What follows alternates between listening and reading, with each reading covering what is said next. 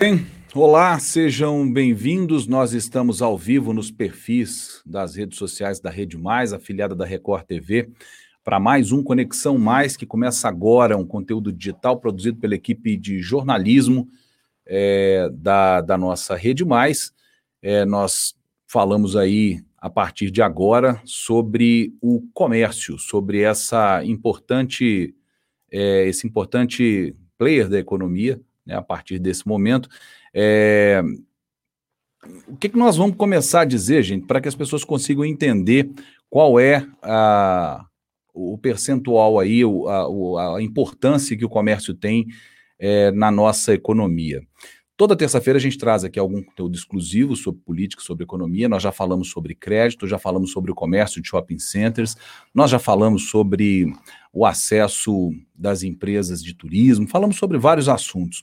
É, sempre com convidados especialistas em cada uma das suas respectivas áreas de atuação.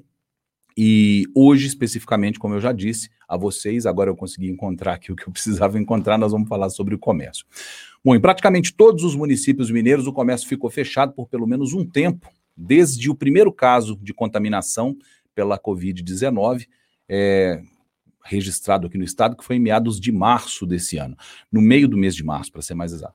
Algumas cidades retomaram as atividades aos poucos a partir de maio, outras é, atividades foram flexibilizadas em junho, mas em algumas dessas cidades houve um recuo e as prefeituras voltaram a decretar o fechamento de lojas, de empresas, é, como, por exemplo, é o caso de Belo Horizonte, que decretou o fechamento Belo Horizonte, Contagem, boa parte da região metropolitana, é, decretou o fechamento novamente do comércio desde segunda-feira. É, isso é uma resposta a uma, um avanço dos novos casos detectados da doença, que parece, enfim, ter atingido aí o patamar mais alto no nosso estado. Como resposta, nos últimos dias, comerciantes do estado inteiro, várias cidades, fizeram carreatas em municípios pedindo a volta das atividades e a reabertura, a reabertura das lojas, para ajudar a gente a entender os impactos, mas também falar das soluções possíveis para essa crise. Nós vamos receber no Conexão Mais, a partir de agora, Hernandes Ferreira, que é presidente do CDL de Montes Claros. Eu chamo Hernandes aqui para gente, com a gente na tela. É, Hernandes, boa noite, obrigado por participar conosco, seja bem-vindo. É, boa noite, Luiz Fernando. Boa noite, Amanda. Boa noite, telespectadores aí da Rede Mais, Rede Record. É um prazer muito importante estar com vocês aí nesse momento que a gente está ainda atravessando a pandemia e o comércio e os serviços ele acaba sendo protagonista também nesse momento, né, que a gente estão, estamos todos querendo superar, né, tanto a parte é, da saúde da vida e também a parte da economia que também sustenta também é, o equilíbrio é, das nossas vidas. Bom, e já está com a gente também aqui na tela a, a nossa Amanda Cesário, que é administradora de empresas, é palestrante e consultora do Sebrae Minas. Amanda, seja bem-vinda, obrigado por participar conosco aqui. Boa noite, eu que agradeço o convite, espero poder contribuir aí nesse nosso bate-papo. Bom, gente, o setor de varejo fechou 2019 num crescimento, segundo o IBGE, foi de 1,8% é, no volume de vendas. Isso gerou, claro, uma expectativa muito grande para 2020. Era considerado aí um ano de recuperação. É, provavelmente seria, né, na expectativa dos especialistas, o melhor ano do varejo desde 2014, uma previsão superior a 5%.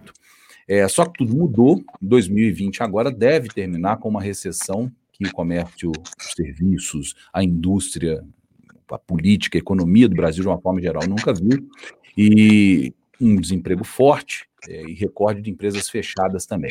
Bom, a reportagem do Diário do Comércio mostrou que 11.299 empresas já foram extintas em Minas Gerais desde o início da quarentena, é, 40% a mais do que das empresas que fecharam no mesmo período do ano passado. As informações são da Junta Comercial de Minas Gerais. Hernandes, eu queria começar com uma pergunta para você. A Confederação Nacional do Comércio de Bens, Serviços e Turismo, a CNC, né, Confederação Nacional do Comércio, diz que as perdas acumuladas até junho no setor já somavam 210 bilhões de reais no Brasil. Ah, e a pesquisa mensal de impactos do Sebrae diz que mais de 82% dos pequenos negócios tiveram perda de faturamento. A maioria deles, metade do faturamento. A Receita Federal, no entanto, na contramão dessas informações, ou, ou ou em contraponto a essas informações, a Receita Federal divulgou essa semana que o volume de vendas com notas fiscais eletrônicas no país foi de quase 24 bilhões de reais em junho. Ao mesmo tempo que o setor sentiu a retração nos primeiros meses, parece que junho já mostra alguma recuperação. É 15% e meio a mais do que no mês de maio. Foram vendidos bens e consumo 15% a mais do que em maio. Agora, o que eu te pergunto, Hernandes, a expectativa de crescimento ela foi revista e dá tempo de recuperar ainda em 2020 a economia, especialmente do setor de comércio? É, Luiz, é, Luiz, é, importante, né, é, todo esse contexto que você colocou aí, porque é, até chegar na sua pergunta, é, realmente o comércio ele estava bastante otimista esse ano. É, os sinais que a gente via em janeiro e fevereiro seriam é, é, que o ano seria um ano de crescimento. Né? Realmente a curva estava começando a subir né, das vendas e as empresas é, já estavam tirando é, os, seus, os seus planejamentos que estavam engavetados e muitos negócios é, sendo colocados em operação. E aí, o que, que acontece? É, a gente vem e, e tem a surpresa dessa pandemia.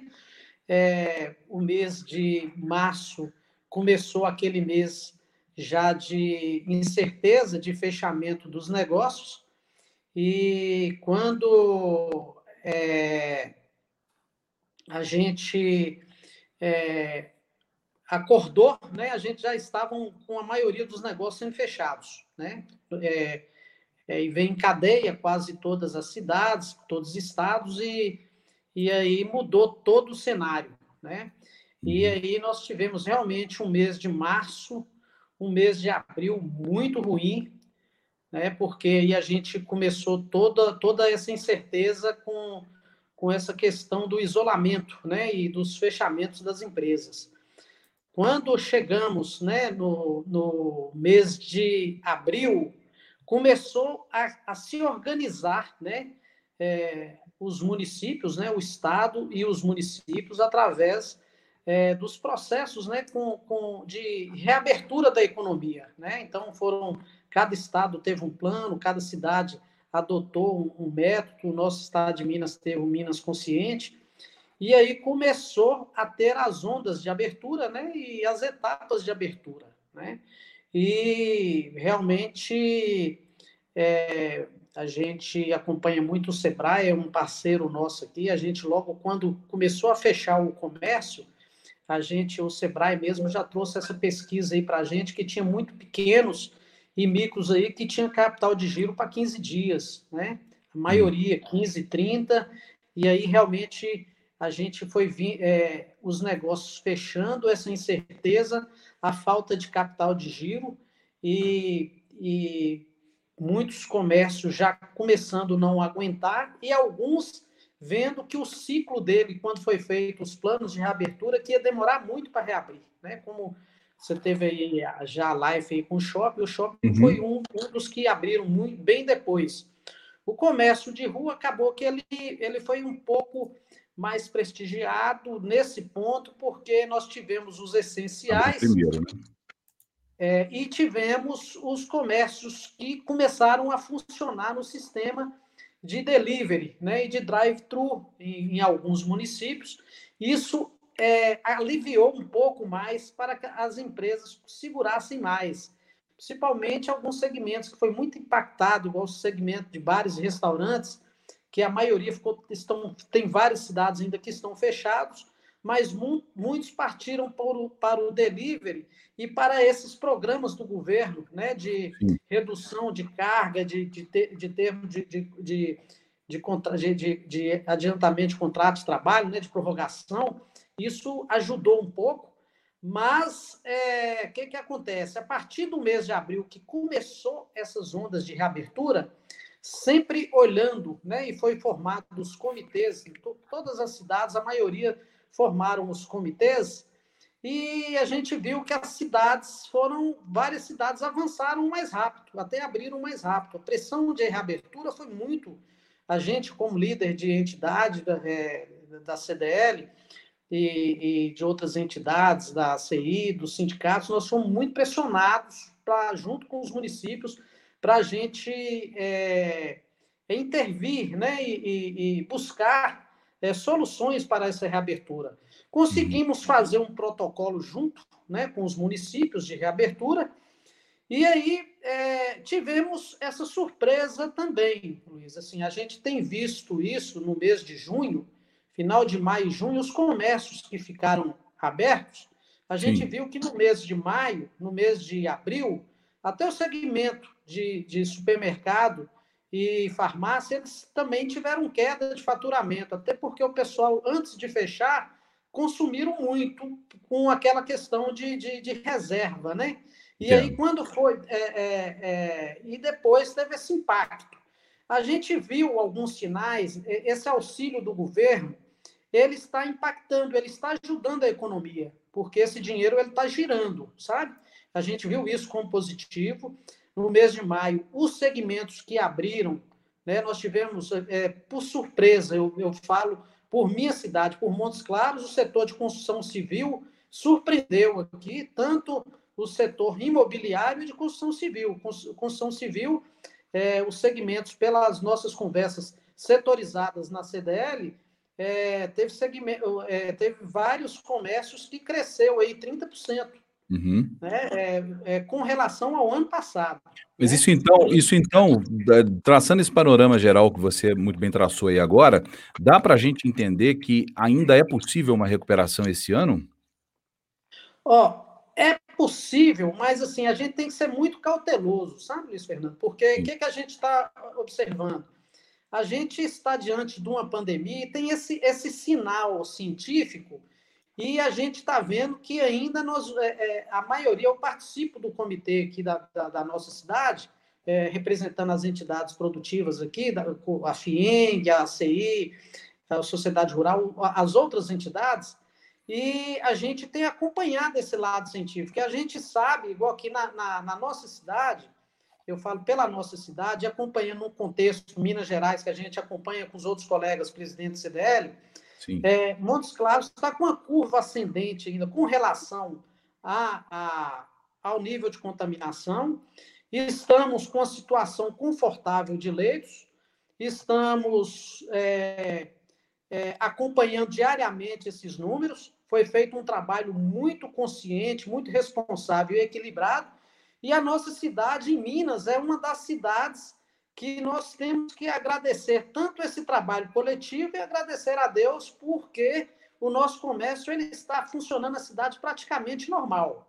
Mas nós temos cidades igual Uberlândia, Valadares, Juiz de Fora, que são cidades grandes também. Uhum. É, temos Betim, né, Contagem, Belo Horizonte. Então, a economia, no geral, nós temos essa incerteza de cidades que estão fechadas.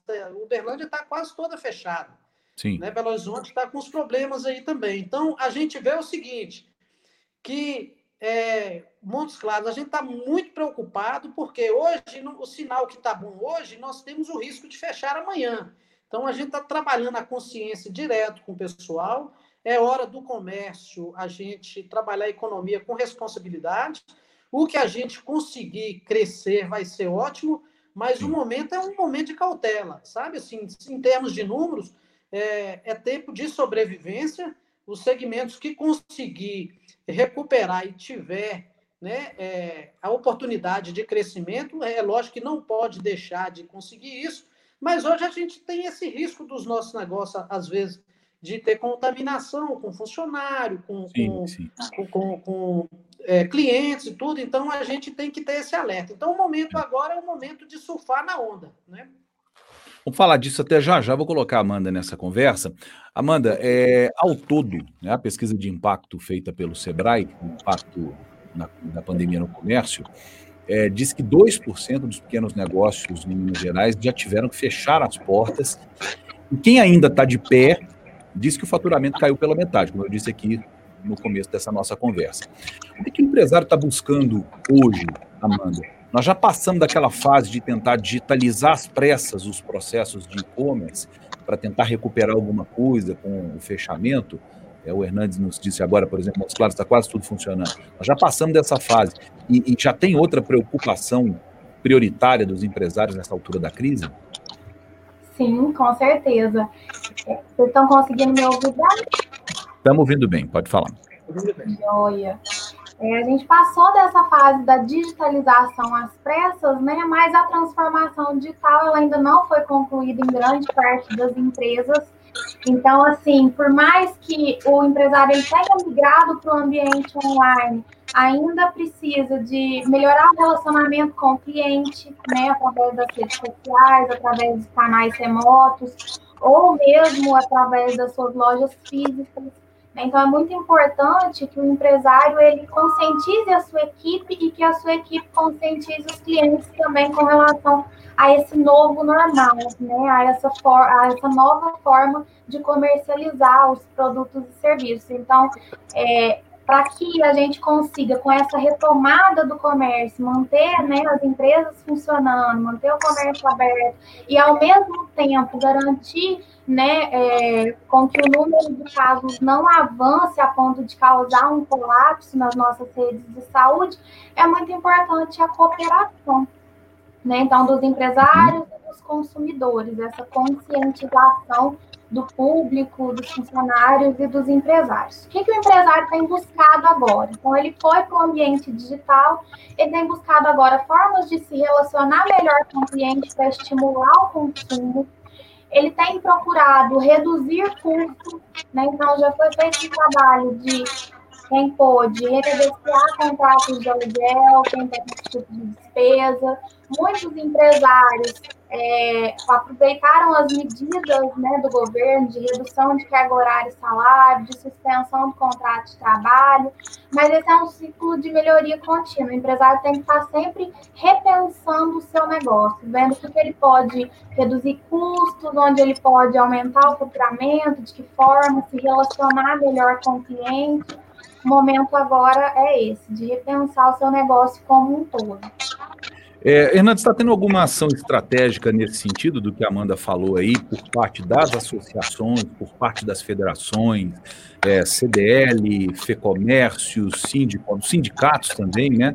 As cooperativas de comércio, o próprio Sebrae, a FIENG. Está tendo alguma, alguma ação coordenada é, de todos esses, esses formadores de opinião para dar essa orientação para o empresário, que ele tem que utilizar a criatividade, que ele tem que estar é, consciente das normas, que muitas leis municipais mandam que o próprio empresário é, cuide da segurança dentro do ambiente dele. Está vendo essa ação?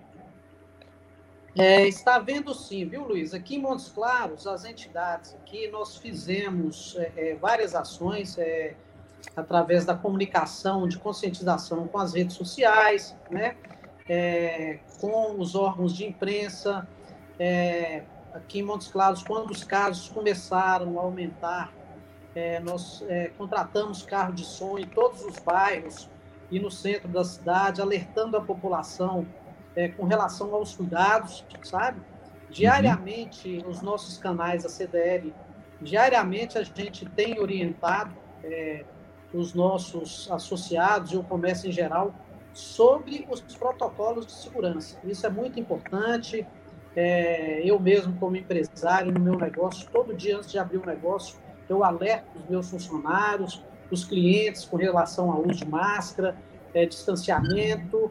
E uma coisa importante, né? A questão do deslocamento, né? Tanto é, a vida do, do, nosso colaborador na casa dele e na, na ida e na vinda para o trabalho. Os cuidados com o transporte coletivo, pegar horário menos é, é, é, até o empresário colocar num horário de menos fluxo, né, uhum. alternar horário, sabe? Então, é, meio de transporte alternativos, hoje a gente tem as bikes aí que está é, predominando, então a gente, essas orientações nós temos é, colocado o tempo todo, sabe?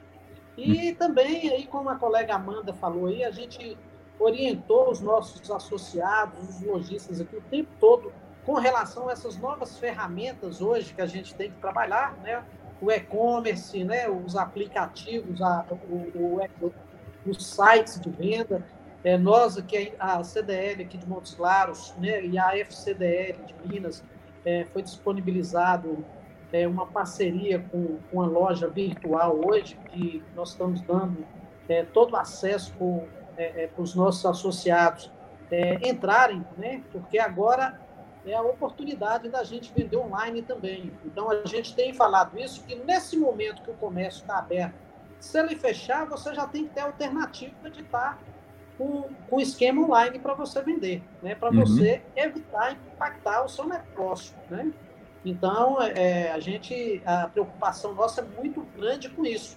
E a preocupação principal é isso, é manter as empresas também vivas. Né? Então, uhum. assim, a gente está é, tá passando um momento interessante agora, é, a gente é, sofreu muito, né? eu acho que talvez você vai tocar nesse assunto mais na frente, que é a questão das linhas de crédito que começaram a chegar. Né? Ah, está na nossa pauta, sem dúvida. Está é, tá na pauta, né? Então, mas, então, é, é, mas o que eu te falo, assim, a gente tem trabalhado esses protocolos, tá? Assim, diariamente e não podemos parar. Hoje mesmo disparamos, hoje, todo dia de manhã a gente dispara para todos os, os, lojistas, sempre lembrando, porque o que, que acontece, é, é, Luiz Fernando e Amanda? A gente vê, igual aqui em Montes Claros mesmo, quando abre e que as coisas vão passando e abrindo, sem querer, a população acha que as coisas estão ficando normal e vai naturalizando.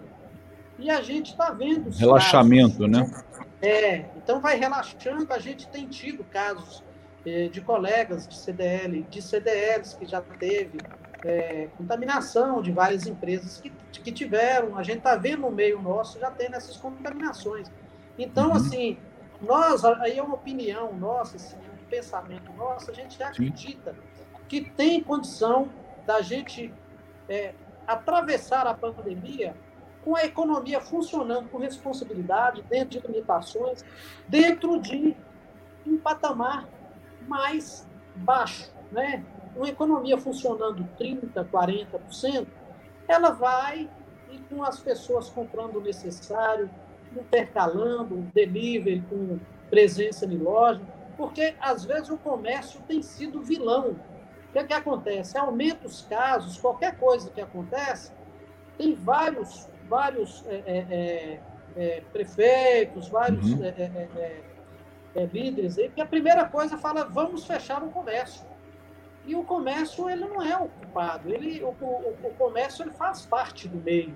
Então, ele, ele, ele está junto para solucionar, mas é, em todos os lugares tem a contaminação. A gente tem visto, é, a maioria participando do comitê, é, vamos colocar alguns segmentos é, que estão sofrendo aqui, que não abriu ainda. O segmento sofreu muito, segmento de buffet, segmento academia que já abriu, mas essas, essas quadras esportivas, uhum. sabe? Então, o que, é que Festas acontece? e eventos vão, vão, demorar, né? Festas e eventos é, vão demorar. Isso. Então, tem algum... É, o empresário, ele está com tanto cuidado, para ter cuidado, para ele manter o negócio dele com cuidado com as pessoas, Sim é igual a rede de hotelaria já fez, ele monta todos os protocolos de segurança. A população, o que, que acontece? Se ela não vai, né, igual que a gente é, trabalhando é, é, tanto os bufês como o pessoal de, de, de, quadras de futebol, e às vezes você vê o pessoal jogando futebol num lugar escondido, fazendo campeonato, num lugar. Às vezes é, se, não tiver, se não tiver consciência, não adianta, né? confraternizações em locais né, que, é, privados, que às uhum. vezes, se fosse num local é, oficial, com todos os protocolos, seria melhor do que num lugar só. Entendeu? Uhum. Então, é, o comércio ele, ele vai ser importante nesse momento para ajudar. Uhum. Porque é igual o próprio comércio. A gente vê o comércio de rua que a gente está falando. O é, que, que eu tenho olhado? Eu rodo é, nos comércios, tanto nos bairros como, como no centro. É, até os bares e restaurantes que abriram aqui, todos agora estão conscientes, colocando mesas com distanciamento. Você vê pequenos comércios que o pessoal todo deixa o álcool gel, tem todos aqueles cuidados. E a população, ela valoriza né, o comerciante que tem responsabilidade com esse momento. Então, é, esse momento agora, é, nós temos que trabalhar juntos. Né? Mas o Sim. comércio, ele não é vilão. E, assim, tem muitos comércios, Luiz e Amanda, que não abriram. Por quê? É, o, o, proprietário, os diretores, às vezes tem, tem empresas que, que o pessoal, a empresa tem caixa, ou então os donos uhum. é, tem, é, tem, é, tem mais risco, está no mais grau de risco, tem caixa para aguentar dois, três meses. Eu, eu conheço comércio aqui que não abriu ainda, que o dono falou comigo, ó, eu vou aguentar a onda. Né? Mas quem está abrindo é porque ele tem necessidade. Porque precisa trabalhar. Busca, ele precisa trabalhar, uhum. então ele uhum. precisa e ele tem responsabilidade para colaborar com os protocolos do município. Presidente, tem, tem relatos aí de comerciantes que têm sofrido com reações até desproporcionais de alguns clientes, é, quando o cliente é cobrado das normas de segurança. Aí tem um caso até de agressão, nós vimos aí no fim de semana programa fantástico da Rede Globo mostrou uma reportagem, é um, um, vídeo que foi feito no Rio de Janeiro, um casal agredindo verbalmente um fiscal da prefeitura, estavam num bar quando a fiscalização chegou, mas isso é uma cena que se repete todos os dias nas lojas do comércio, especialmente o comércio de rua, onde as pessoas se sentem mais livres, elas estão circulando, tem gente que acha que aquele local é um local público, uma loja é um local público, né? Agora, Amanda, como um funcionário e o dono do estabelecimento, como eles precisam agir quando eles são confrontados com uma situação dessa. A, a, reação na mesma proporção do cliente que briga, ela não é recomendável, correto? Não, de forma alguma, principalmente. o cliente para fora, né? Principalmente nesse momento que o cliente sabe da importância dele para os pequenos negócios, né? Então, tem essa questão de, às vezes, o, o cliente ou a pessoa sem consciência querer crescer para cima de um funcionário ou de um empresário, porque tem aquele sentimento de que você precisa de mim, você precisa do meu dinheiro e aí eu posso fazer o que eu quiser. Então, é uma situação triste, né? É uma situação lamentável, mas que aí o comerciante, o funcionário está exposto. E aí, de que forma que a gente é, aconselha, né, a tratar com esse perfil de pessoas? Com respeito, claro, né? Mas tentando conscientizá-lo do porquê dessas medidas, né? De que não é uma implicância, de que não é uma questão pessoal, de que é para o bem coletivo, inclusive do próprio cliente, inclusive da própria pessoa, que pode estar, é, além de né, correr o risco de transmitir, pode estar correndo o risco de pegar alguma coisa e levar para sua casa, levar para sua família, para os seus. Então, a conversa tem que ser muito nesse sentido de conscientização do porquê e de que não é uma implicância, de que não é uma, é, uma questão pessoal. Bom, Hernandes, é, comerciante tem que botar o cliente para fora se ele não tiver de máscara, se ele não estiver respeitando as, as medidas de segurança da loja, ou você acha que tem que ter uma negociação mais é, consciente, a gente pode dizer assim? a gente tem orientado aqui na nossa cidade o seguinte: é, é os lojistas, é, principalmente a questão das máscaras. Se o cliente chegar sem a máscara, ele tem a máscara é, ou para vender ou para é, ofertar para o, consumidor, né? Porque realmente, porque até a, a, o consumidor que chegar, que ele estiver na loja e entra alguém na loja é, sem a máscara, até o que está dentro da loja, ele pode querer sair, sabe? E então a gente está cheio é, de. Fizemos junto o comitê, aqui dentro do decreto, colocou orientando, né? A CDL fez a, a sua cartilha também orientando, cheio de, de cartazes nas lojas é, com, com os novos protocolos. E a gente tem que, às vezes, assim, pontualmente a gente tem visto, Luiz, que são poucos hum. casos que têm acontecido. Não tem acontecido muitos casos, não, tá? Quando acontece, assim, eu vou te falar na minha loja mesmo. Ontem é, teve um cliente que ele veio no meu escritório, passou a loja toda, estava sem máscara. E é um cliente muito antigo. Eu cumprimentei ele e tudo, falei com ele, ó, eu não posso te atender sem a máscara. Moço, esqueci, voltou no carro dele e pegou a máscara. Mas ele entendeu que às vezes, o é, que, que acontece? Nós estamos aí com uns três meses aí já de pandemia e é, eu já estou deixando máscara dentro do porta-luva do meu carro, porque às vezes tem dia que eu saio correndo de casa e eu lembro que eu estou esquecendo alguma coisa, porque hoje a gente não esquece mais o celular, que a gente sempre carrega o celular. E hoje a gente lembra que está faltando alguma coisa que é a máscara, porque hoje você não entra numa padaria sem máscara, não entra num supermercado, não entra num banco e não entra numa loja, né? Então, é, é, a população, por enquanto, é um protocolo que ele, ele, ele foi estudado, ele parece que é, é, é a forma mais segura que a gente tem aí. E aí a gente tem orientado isso, tem dado certo, mas às vezes tem essa questão, sabe? Assim, às vezes a gente uhum. mesmo vai em algum lugar e, e às vezes a gente tem que orientar porque até o gerente da loja, os funcionários, tem que ser conversa todo dia, porque às vezes aquela questão do, do, próprio funcionário ficar receoso de corrigir o cliente, ficar é. É, com medo né, do, do cliente é, ser grosso com ele, alguma coisa, tudo. Mas o protocolo hoje é esse. Realmente... Ou deixar de comprar e, ter, e passar uma imagem negativa do negócio. Isso, é, aqui, é, o bom senso, o bom senso tem que ter dos dois lados e o empresário, nesse caso, tem que ter tato, né? É, tem que ter, tem, tem que saber comunicar e tem uma coisa, né? A empresa, se a gente receber hoje, se a gente for fiscalizado e tiver alguém sem máscara, a empresa é multada. Né? Então, aqui, aqui em Montes Claros é multado. Então, a gente tem que alertar mesmo e o dono da empresa, ele assina a responsabilidade, porque o negócio dele pode ser fechado. Aqui é, em Montes é Claros, logo, né? é, quando abriu aqui os segmentos, aqui igual agora de bares e restaurantes, pontualmente teve alguns que infringiram um pouco, que deixou a coisa correr frouxa, foram fechados e tomou 15 dias de fechamento. Então, e as coisas agora normalizaram, poucos é, aconteceram isso, mas é, no momento agora a gente entende, né? Eu acho que é uma questão de conscientização mesmo. Às vezes as pessoas uhum. entendem que está privando o lado da liberdade, mas o negócio é que a gente está trabalhando, é o bem comum.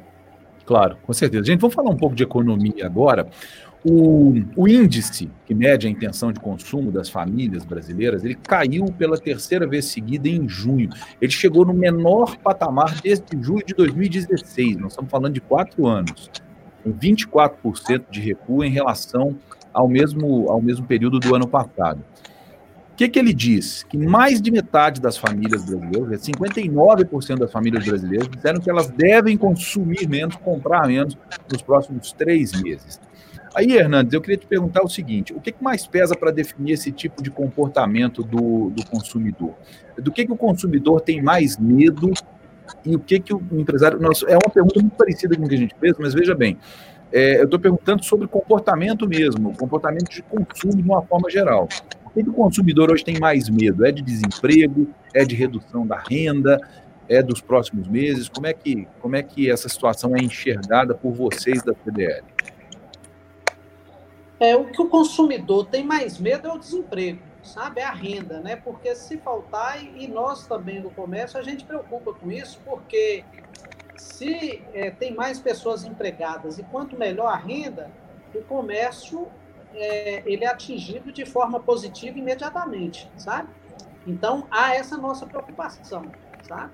É, a gente tem visto isso, é, é, realmente, é, no momento agora, a gente sabe que tem aumentado o desemprego, ainda tem esse recurso de seguro-desemprego até um, um certo momento, nós temos esse auxílio ainda mais dois meses, então, é aquela pergunta sua primeira juntando com a segunda, né? é, o nosso crescimento, a, a, nossa onda, eu vejo até que o, a preocupação do governo federal com o ministro da Economia é essa. É a preocupação da nossa economia não ter um impacto muito grande. Isso, é, isso para nós é positivo, porque no momento ainda as coisas estão andando. Está é, é, tá tendo incerteza, mas estão andando.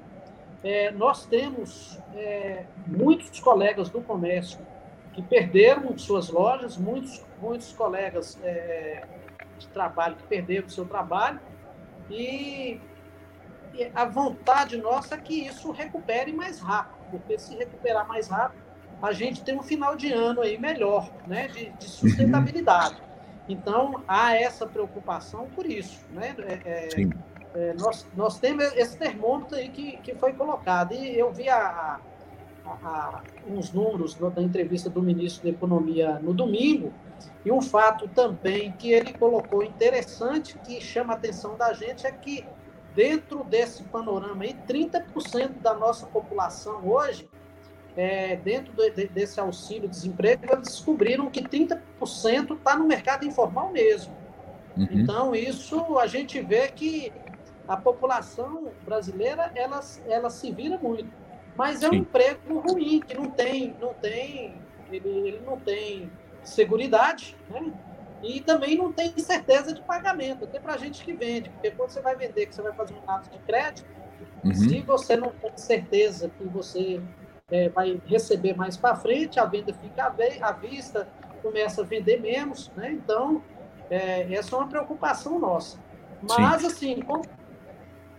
Pode falar, desculpa. Pode, pode concluir, desculpa. É, mas, assim, tem uma, algumas coisas que a gente estava vendo o seguinte, sabe, é, Luiz? É, no começo é, da pandemia, é, nos assustou demais, as coisas estão indo. E teve um dia que eu estava conversando com uma pessoa aqui de Montes Claros, do segmento né, do, do, do Corpo de Bombeiros, uhum. é, um líder do Corpo de Bombeiros, e a gente falando todos, é, todos esses números ruins que são apresentados, e eu, eu, isso me, me, me deixou para me contextualizar, contextualizar e ficar sempre na mente. Isso foi um, um ponto de vista importante dele. Que às vezes eles vão em alguns lugares que tem um grande incêndio, que o pessoal fala que acabou, que não vai, que vai demorar demais recuperar, e às vezes a natureza é tão generosa que as coisas recuperam rápido.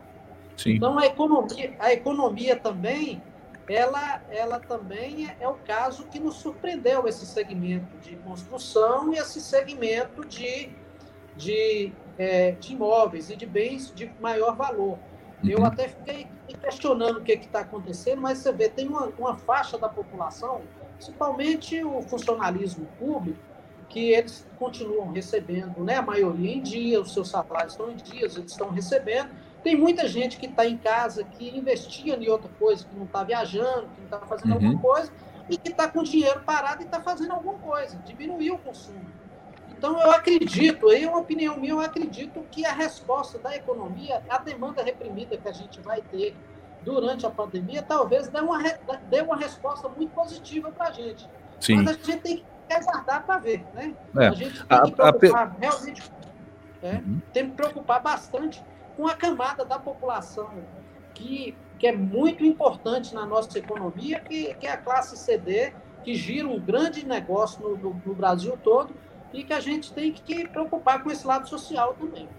É, nós estamos falando de um país com 12,5% de desempregados, são quase 13 milhões de pessoas sem trabalho. Então, é claro que essa preocupação tem que ter, o senhor tem razão.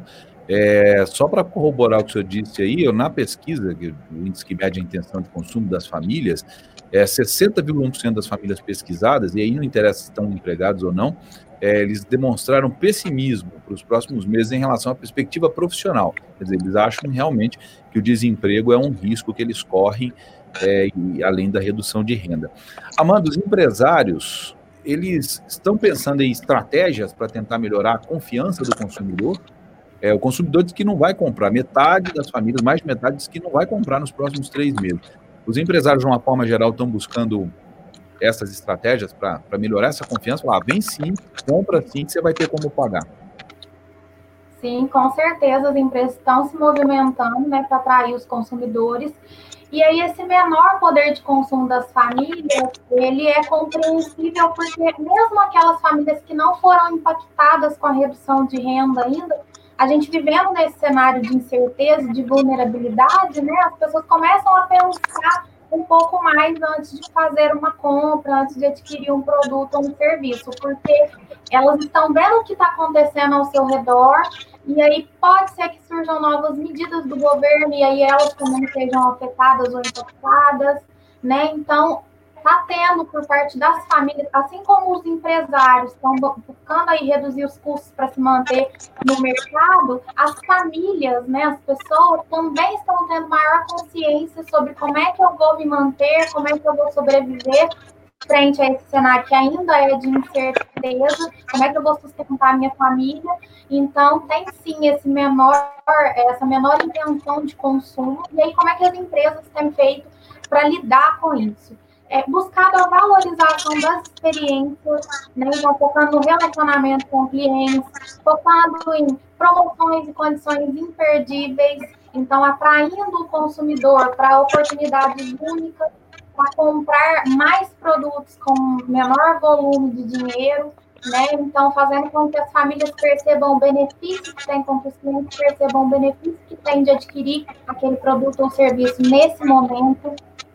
Está é, tá tendo também um, um, espírito colaborativo, né? Então, a gente tem observado que muitas empresas têm feito parcerias com o objetivo de atrair clientes, reduzir custos. Parcerias entre si, né? o consumidor. Oi, perdão?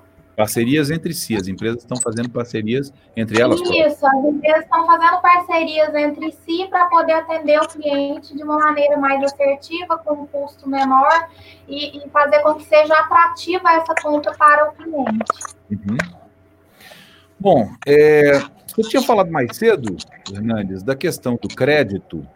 É, de uma forma geral, eu vou começar falando até das medidas de governo. Então, hoje, no Diário Oficial da União, a sanção do presidente Jair Bolsonaro, a lei 14.020, 14020, que autoriza, enfim, a suspensão dos contratos de trabalho, a redução das jornadas, a redução dos salários, é, que tinham sido que tinham sido é, é, colocadas primeiramente naquela medida provisória, a 936, e a intenção, né, segundo o governo federal, é para salvar, manter os empregos no país. É um plano para salvar os empregos no país é, é, mesmo com tanta insegurança dos consumidores, dos empresários que a gente tem visto aí, você avalia, Hernandes, como presidente da CDL, é, que essas medidas do governo vão ser suficientes para salvar essas empresas e salvar os empregos das empresas? Aí, obviamente, é, segmentando no seu, no seu setor, que é o comércio.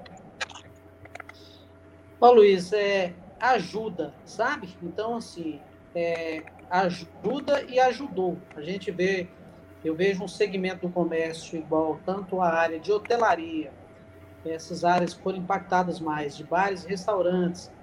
É, tem alguns colegas desse segmento que e, e, de alguns outros também, que essas medidas ajudaram muito e essa prorrogação ela ajuda, uma vez que tem segmentos que o faturamento caiu muito. E e são segmentos que têm uma mão de obra muito qualificada e, e às vezes a, a empresa não tem nem ela não tem nem caixa para demitir, tá? Então ela ela baixando esses custos é, fixos dela, de que, que, às vezes tem um grande impacto ao custo fixo é, com relação à folha, é, ajuda muito essas empresas sobreviverem. Teve várias aí que eu vi que se não fosse isso, elas não tinham aguentado, sabe? Então, esse momento é importante essa prorrogação. A gente vai precisar dessa prorrogação mais para frente. É, a gente até vê é, dos dois lados, assim, a gente vê que poderia ter mais medidas, poderia ter sido mais rápido. A gente viu que, que o Brasil ainda tem muita burocracia nessas coisas, então, assim, as empresas não aguentam. essa demora às vezes a empresa não aguenta, o caixa não, é, não aguenta, sabe? Uhum, Mas sim. a gente está vendo, procurando acertar agora, então essas medidas foram, foram boas, a gente é um sinal bom. Essa, esse sinal que teve no começo do governo e também com prorrogação, igual no caso do Simples, para as micros e pequenas empresas, foi bom. A gente acredita também e vamos é, é, lutar isso junto com as entidades para para que haja um, uma, mais uma prorrogação é, nesses impostos, inclusive depois até com a, um parcelamento maior para que essas empresas conseguem, consigam adequar seu, sua nova realidade de fluxo de caixa, uhum, sabe? Sim. Então, o Sebrae está tá aí junto com a gente. A, a, preocupação nossa hoje com as empresas é o seguinte, é a gestão nesse novo cenário, porque que, que a, a empresa ela baixa o faturamento, ela tem que baixar seus custos, ela tem que analisar um cenário mais para frente, até é, vamos colocar seis meses para frente, nós já temos Sim. agora, já, já temos três meses, três meses e pouco de pandemia, já dá para você ver uma situação atual, projetar para frente, e vamos precisar tanto dessa parte aí, também dos governos estaduais e municipais também, com relação a prorrogação de impostos. Porque o que, que acontece? As empresas foram fechadas, mas a gente viu alguns sinais de alguns governos, né, e tudo ainda, é, a gente vê que o, o próprio nosso governo ainda não sinalizou, não sinalizou ainda com relação a impostos de ICMS com prorrogação. Tá? Fala o governo de Minas, né? É, governo de Minas Gerais. Uhum. Então, é, então tem, tem, tem, tem é, prefeituras que, que o, INS, o ISS não foi prorrogado. Uhum. E as empresas, ela, é, é, ela, ela tem várias, várias importâncias de pagamento. Tem folha de pagamento, Sim. que é muito importante, tem aluguel, né? tem, é, é, tem o próprio governo que está abastecendo direto. Mas a gente precisa agora também que o governo ajude as empresas, porque se matar as empresas, Luiz, é pior. Você imagina, não adianta só o governo investir no social. O social é a economia, a economia produtiva que gera emprego. Se o uhum. governo salva as empresas, ele não precisa dar auxílio, porque as empresas dão emprego. Entendeu? Então, a importância das empresas nesse momento é essa: tem que ajudar para sobreviver as empresas. Então, a gente viu positivo agora, igual essa medida do governo, é, demorou muito chegar, né? Os, os, empréstimos começou a chegar agora, é, o Pronamp tem ajudado, até quem é, tinha um faturamento de 360 mil reais, vários pegaram. E, esse, essa semana já começou, é, é, hoje eu, eu dou uma monitorada nos bancos, já começou a sair já dinheiro já para os empresários, mas nós temos uma preocupação porque é o seguinte, vai ter que ter alguma medida do governo, alguma análise com relação às empresas, porque as empresas ficaram três meses fechadas. Sim. Tem situações de lojistas e de comércio que durante esses três meses o cara não aguentou segurar a onda toda. Então vai alguém ali negativa ele. Alguma coisa, às vezes um contrato, alguma coisa que negativou, e às vezes até um imposto que ele não aguentou pagar, algum tipo uhum. de imposto, e ele não consegue tomar um empréstimo. E a empresa dele está. Eu, eu, eu, tive esse final de semana dois lojistas que estão tá preocupados com isso. Falou: se não sair, eu vou fechar, não tem como, e eu não estou conseguindo crédito. Então, isso aí a gente está tentando chegar na esfera. É importante a imprensa nos ajudar nesse canal para chegar é, no poder público, para ele olhar para as empresas e ver a forma né, de separar o joio do trigo. Não Nós estamos falando Uhum. Não, desculpa, pode concluir. É, que já estava endividado, ou que uhum. quer dar problema, mas um empresário uhum. que se endividou agora, nesse período, e que precisa sustentar sua empresa, seus empregos e a economia. Bom, a gente falou de duas coisas aí. Nós falamos de crédito, nós falamos de, das, das tarifas, né, da questão tributária, dos impostos. É, o, o, Hernandes lembrou muito bem que o governo federal adiou o pagamento das cotas do Simples, né, jogou para os próximos meses, só que as empresas estão com índices de inadimplência, até é, para receber, inclusive, de, de, quem compra delas, né, a inadimplência dos consumidores em relação ao comércio, a inadimplência do comércio em relação aos seus fornecedores. É, Amanda, é, a, a, recuperação desse dinheiro deve ser lenta, deve ser demorada. É, você acha que tem a possibilidade de um refis vindo por aí? Já está se discutindo isso? O Sebrae está orientando os, os, comerciantes em relação a essa possibilidade de refis? Tanto o Sebrae de Minas quanto o Sebrae Nacional tem uma unidade de articulação para o desenvolvimento econômico, né, que atua junto aos é, políticos, às políticas públicas, procurando sempre melhores soluções para as micro e pequenas empresas. Então, provavelmente, esses assuntos que vocês comentaram está em pauta também, né? Essa questão da não concessão de crédito, o Sebrae tem é, movido esforços para conseguir é, liberar recursos para fundo de aval e etc., mas não é um esforço que depende só do Sebrae esse recurso chegar até o empresário, tem também a questão dos bancos, né, tem a questão de regulamentação, de política é, de concessão de crédito de cada banco, mas o Sebrae tem sim setor que está olhando com cuidado para uhum. isso, está negociando.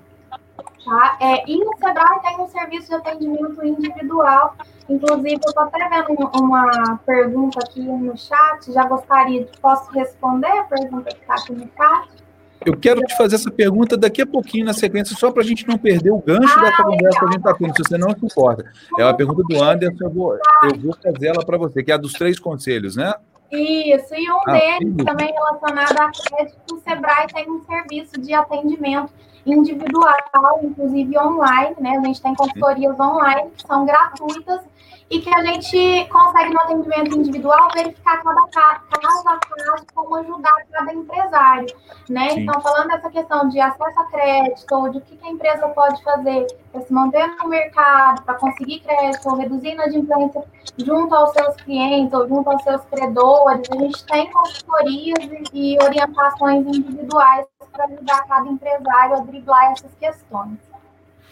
Bom, falando dessa questão é, especificamente do crédito, que, que, o Hernandes levantou e que você complementou, é, a gente sabe, é consenso, né, que o, o, boa parte dos empresários, esse número está até no site do Sebrae, dizendo que metade dos, dos empresários que procuraram crédito é, não conseguiram. Né? 35% dos pequenos empresários, tentar, empresários tentaram e metade deles não conseguiu esse crédito. E muitos por causa de tudo isso que vocês disseram aí. É, já estão inadimplentes, eles estão devendo ou até parcelas do Simples ou de outros impostos, e aí eles não conseguem levantar o crédito no banco. Deram com a cara na porta. É, tem algumas semanas nós fizemos é, uma, uma live aqui sobre exatamente essa questão do crédito, e o consenso é que o excesso de garantias que são exigidas pelos bancos impede esse dinheiro de chegar até o empresário. Tem os riscos, a gente sabe disso, né, gente? Tem as, as baixas garantias jurídicas no Brasil, é difícil recuperar crédito no país. É, tem o spread bancário, que é muito alto. Só que o que eu queria perguntar, Hernandes, é que não tem como buscar um outro sistema, então, de garantias para tentar salvar essas empresas, é, talvez com os próprios governos, governo federal, governos estaduais, é, colocando o dedo aí, ou, ou, direcionando parte desse dinheiro que eles estão pagando hoje para funcionário ficar em casa, será que não tem condições de, de se fazer um programa é, que garanta aos bancos é, uma, uma, uma, saúde maior das empresas, uma condição de pagamento para que os bancos liberem esse dinheiro? Paulo Luiz, é, a gente tem uma experiência muito bacana é, que o Banco do Nordeste ele é muito atuante aqui no Norte de Minas que ele tem, que é o Cred Amigo, sabe? É um formato que é, você pega ali, é, uma, faz uma rede de vários amigos, eu acho que não sei se são 10 ou 12, e cada um acaba sendo responsável pelo empréstimo junto com o outro, sabe? E esse, esse, a taxa é muito baixa, parece. É uma espécie de aval. É, é, não, praticamente não precisa de aval, não. Ele é, ele é muito ele tem um consultor que acompanha é, acompanha o tempo todo o investimento. Eu já até participei de banca é, de prêmio do Crédito Amigo aqui na cidade. E é muito bacana, você vê várias pessoas que eram microempreendedor individual, que a pessoa depois vira microempresário, pequeno empresário, e ele vai juntando esse dinheiro e ninguém fura é, os pagamentos. Então tem, tem o Crédito Amigo e tem também o outro do, Banco Nordeste, que é na área rural. E isso movimenta muito a economia daqui da região, sabe? Eu acho que seria um formato interessante do governo é, federal, é, dentro do momento desse, ele procurasse um outro tipo de ferramenta para alguns necessitados que estão tendo agora, é, é, de alguma, alguma forma é, de segurar e de fomentar a economia sabe? Uhum. Porque talvez seria uma nova sobrevida para esses empresários, uma nova chance, né? Como você foi, é, é falou mesmo aí, é, que que é, às vezes igual a gente está vendo a população socorrendo a população toda com esse auxílio dos 600 reais, talvez é, socorresse esses pequenos, essas empresas com alguns com, com algum valor de referência dentro de uma metodologia dessa e fosse soltando o dinheiro de seis em seis meses, de um, um ano, de, de, de, de 12 em 12 meses, e uhum. ajudasse para a economia e fomentando e ela e recuperando. A uhum, realidade Isso... é o seguinte: se, se, for usar, se for usar esse mesmo formato que é usado é, de antes, é, fica muito difícil. Então a gente uhum. viu, viu essa dificuldade do dinheiro aí. A primeira, a primeira coisa foi essa, porque teve vários bancos que receberam o, o, o dinheiro do governo e eles restringiram, mesmo com medo da inadimplência. A gente sabe que é uma defesa dele. É igual a gente tem um comércio, a gente também faz uma análise de crédito, você vê direitinho se você vai colocar o dinheiro, se você vai receber e tudo. Mas a questão deles é que fecharam muito mesmo, sabe? Uhum. O critério foi muito puxar. E no momento seguinte, que eu até falei com o gerente de banco aqui na minha cidade, eu falei assim, ó, Se o banco não ajudar a, as empresas, né, tem até um colega nosso aí de Belo Horizonte, o, o Marcelo, presidente do CDLBH, que ele fez uma campanha juro zero em Belo Horizonte. Sim. E nós até apoiando as outras CDLs. E eu falei com, com, com o gerente de banco aqui para levar para a superintendência dele o seguinte: se não ajudar as empresas a recuperarem, esses financiamentos antigos que eles têm, é perigoso perder eles. Então, se o banco também não tiver o cunho social nesse momento, que banco, banco é banco, né? Mas talvez ele pode perder o que ele já tem emprestado. É. O banco não joga para perder, certamente. A gente sabe disso. Se que, que esfolar, ele vai esfolar mesmo. E é o cliente dele. É, Amanda, isso que. Mas, o... mas momento, momento agora é até o seguinte, sabe, é, é, hum. Fernando? A gente tem visto agora, tanto no comércio, a gente viu muitas atitudes de empresas é, e, e às vezes até de bancos também, de muitos, nesse momento de, pande de pandemia, de trabalhar realmente a responsabilidade social que é colocada na parede. Agora uhum. é hora de dar responsabilidade social. E tem muitas empresas que a gente viu fazendo a responsabilidade social. E, e a responsabilidade social é isso, ajudar também as empresas. Mas não é uhum. é aquela responsabilidade social passou a, a aparecer na mídia, mas não cumprir né, o exercício mesmo de ser admirada. Né? A gente Falar é visto... é fácil, fazer que é difícil, né? É, mas a gente tem visto o grupo do Abílio Diniz, um grupo dele, que é, fez aqui em Minas Gerais e está fazendo em São Paulo. São vários empresários que pegou uma carteira que já estão ajudando as empresas com a taxa de juro bem baixa para sustentar a economia. Então, isso é uma uhum. atitude que a gente espera também dos bancos também nesse momento que ajudem as empresas, inclusive os próprios bancos federais também, igual nesse momento que a gente vê mesmo a Caixa, o Banco do Brasil, o BNDES, que a gente já viu é, é, ajudando tanto grandes empresas, ajudando, é, é, é, investindo tanto fora do Brasil, esse é o momento agora de recuperar a economia, injetando dinheiro nas pequenas e médias empresas, que custa muito barato.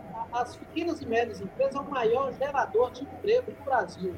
Por enquanto, uma grande indústria, às vezes, ela, ela emprega, é, quando ela monta uma fábrica, emprega 2 mil, 2 é, mil pessoas, 5 mil, você pega numa cidade igual Montes Claros, que tem 20, 30 mil é, pequenos, ou 40 mil, se cada um empregar um, é 40 mil empregos. Então, uhum.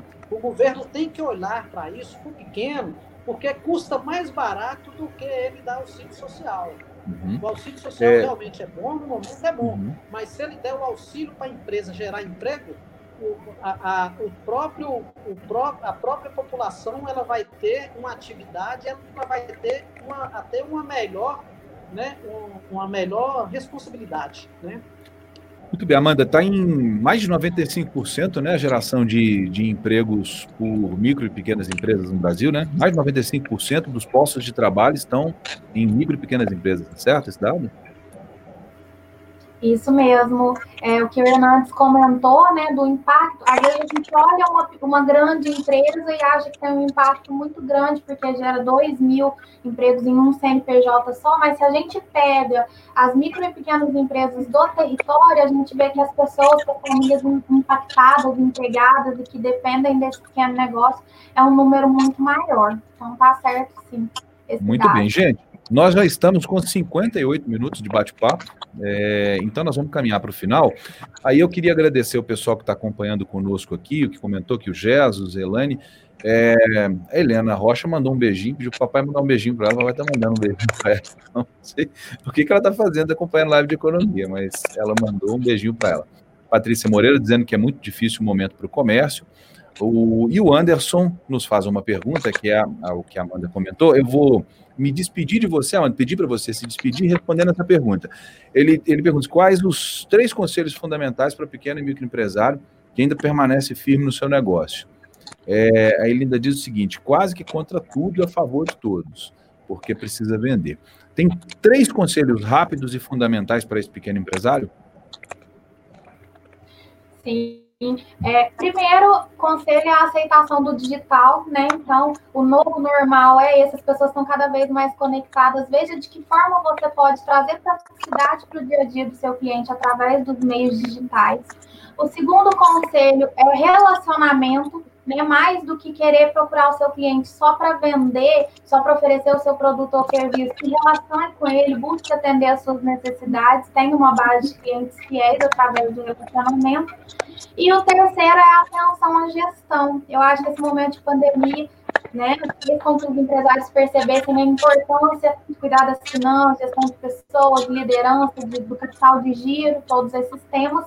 E vocês, empresários, não estão sozinhos nessa. Então, um recado final, né, de despedida é, de vocês, é, é, para que vocês contem com o Sebrae, contem com o apoio do Sebrae. A gente tem realizado diversas ações coletivas, né, tem e-books, tem produção de material muito bacana no nosso site, sebrae.mg, mas a gente também tem o atendimento individual, que, como eu coloquei para vocês, é onde a gente consegue atender caso a caso, é onde a gente consegue escutar a sua dor enquanto empresário e te ajudar a sobreviver a esse momento. Então, a gente tem o serviço de orientação técnica, tem 0800, tem o WhatsApp do Sebrae Minas e também a consultoria online, que é gratuita.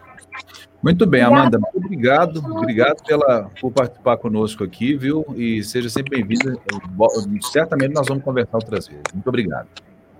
Prazer, Hernandes. Até mais. Fernandes, e de você, quais são os conselhos que você tem para dar para os empresários? É, esses três conselhos fundamentais, principalmente para os pequenos, que têm uma loja, às vezes duas, e que estão penando mais para sobreviver hoje. Como você já falou, né, os grandes, alguns têm caixa, os pequenos quase nenhum tem, né? Quais são os seus conselhos?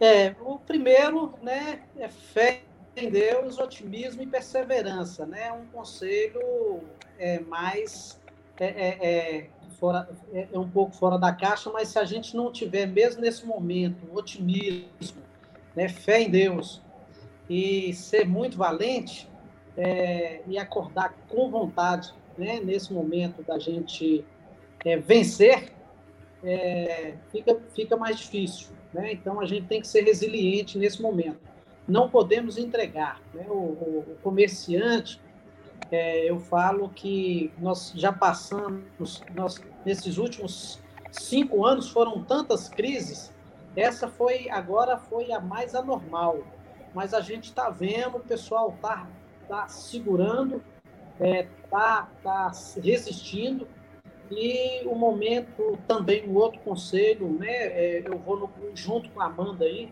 que é a questão né, do compartilhamento, é, da busca de informação, né, da gestão. Né? Então, assim, é, tem que ter cabeça fria, né? é difícil, mas ter cabeça fria, ficar de olho em cima do que é, é o novo normal, olhar três coisinhas importantes na empresa agora, mesmo pequeno ali, olhar assim, ó, é, é, quanto que eu vou faturar agora, né? É, é, olhar qual a necessidade de dinheiro que eu tenho, né? Então, é, é, e trabalhar e trabalhar essa gestão de fluxo de caixa, né? fazer as continhas ali, tudo, segurar mesmo no custo e, e acreditar, né? acreditar mesmo.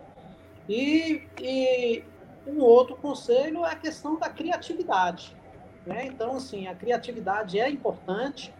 É, eu acredito que a pandemia, agora nós estamos passando por uma revolução, né? agora vai ser uma revolução econômica para nós, igual teve a revolução industrial.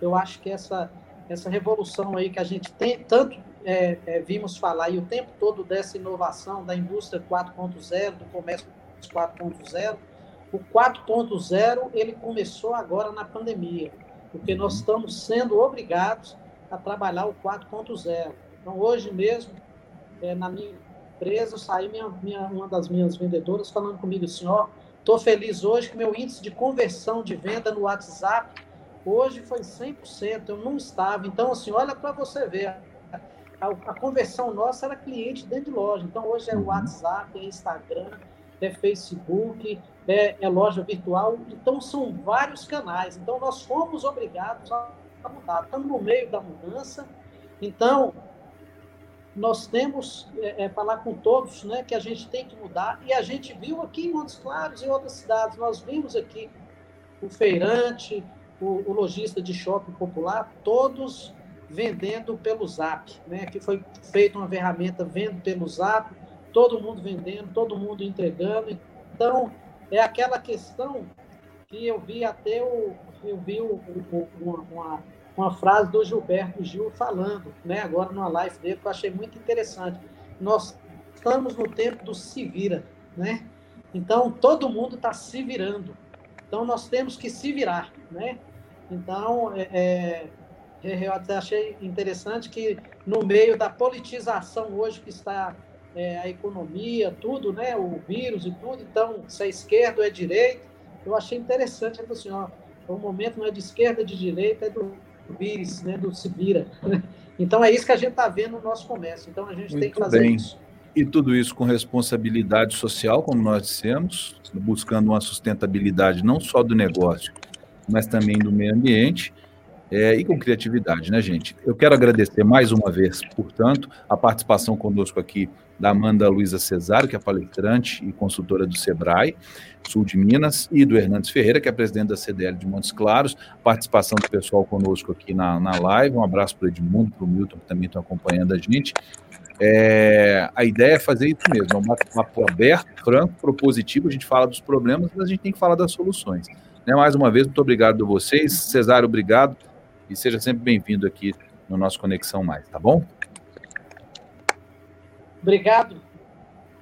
Obrigado. Um abraço para vocês. um abraço a todos. Boa um abraço noite. Vocês. Boa noite. Na quinta-feira a gente tem live de esportes aqui no, no, no Conexão Mais. E na terça-feira que vem a gente vai trazer um outro tema para você. Gente, boa noite. Até a próxima.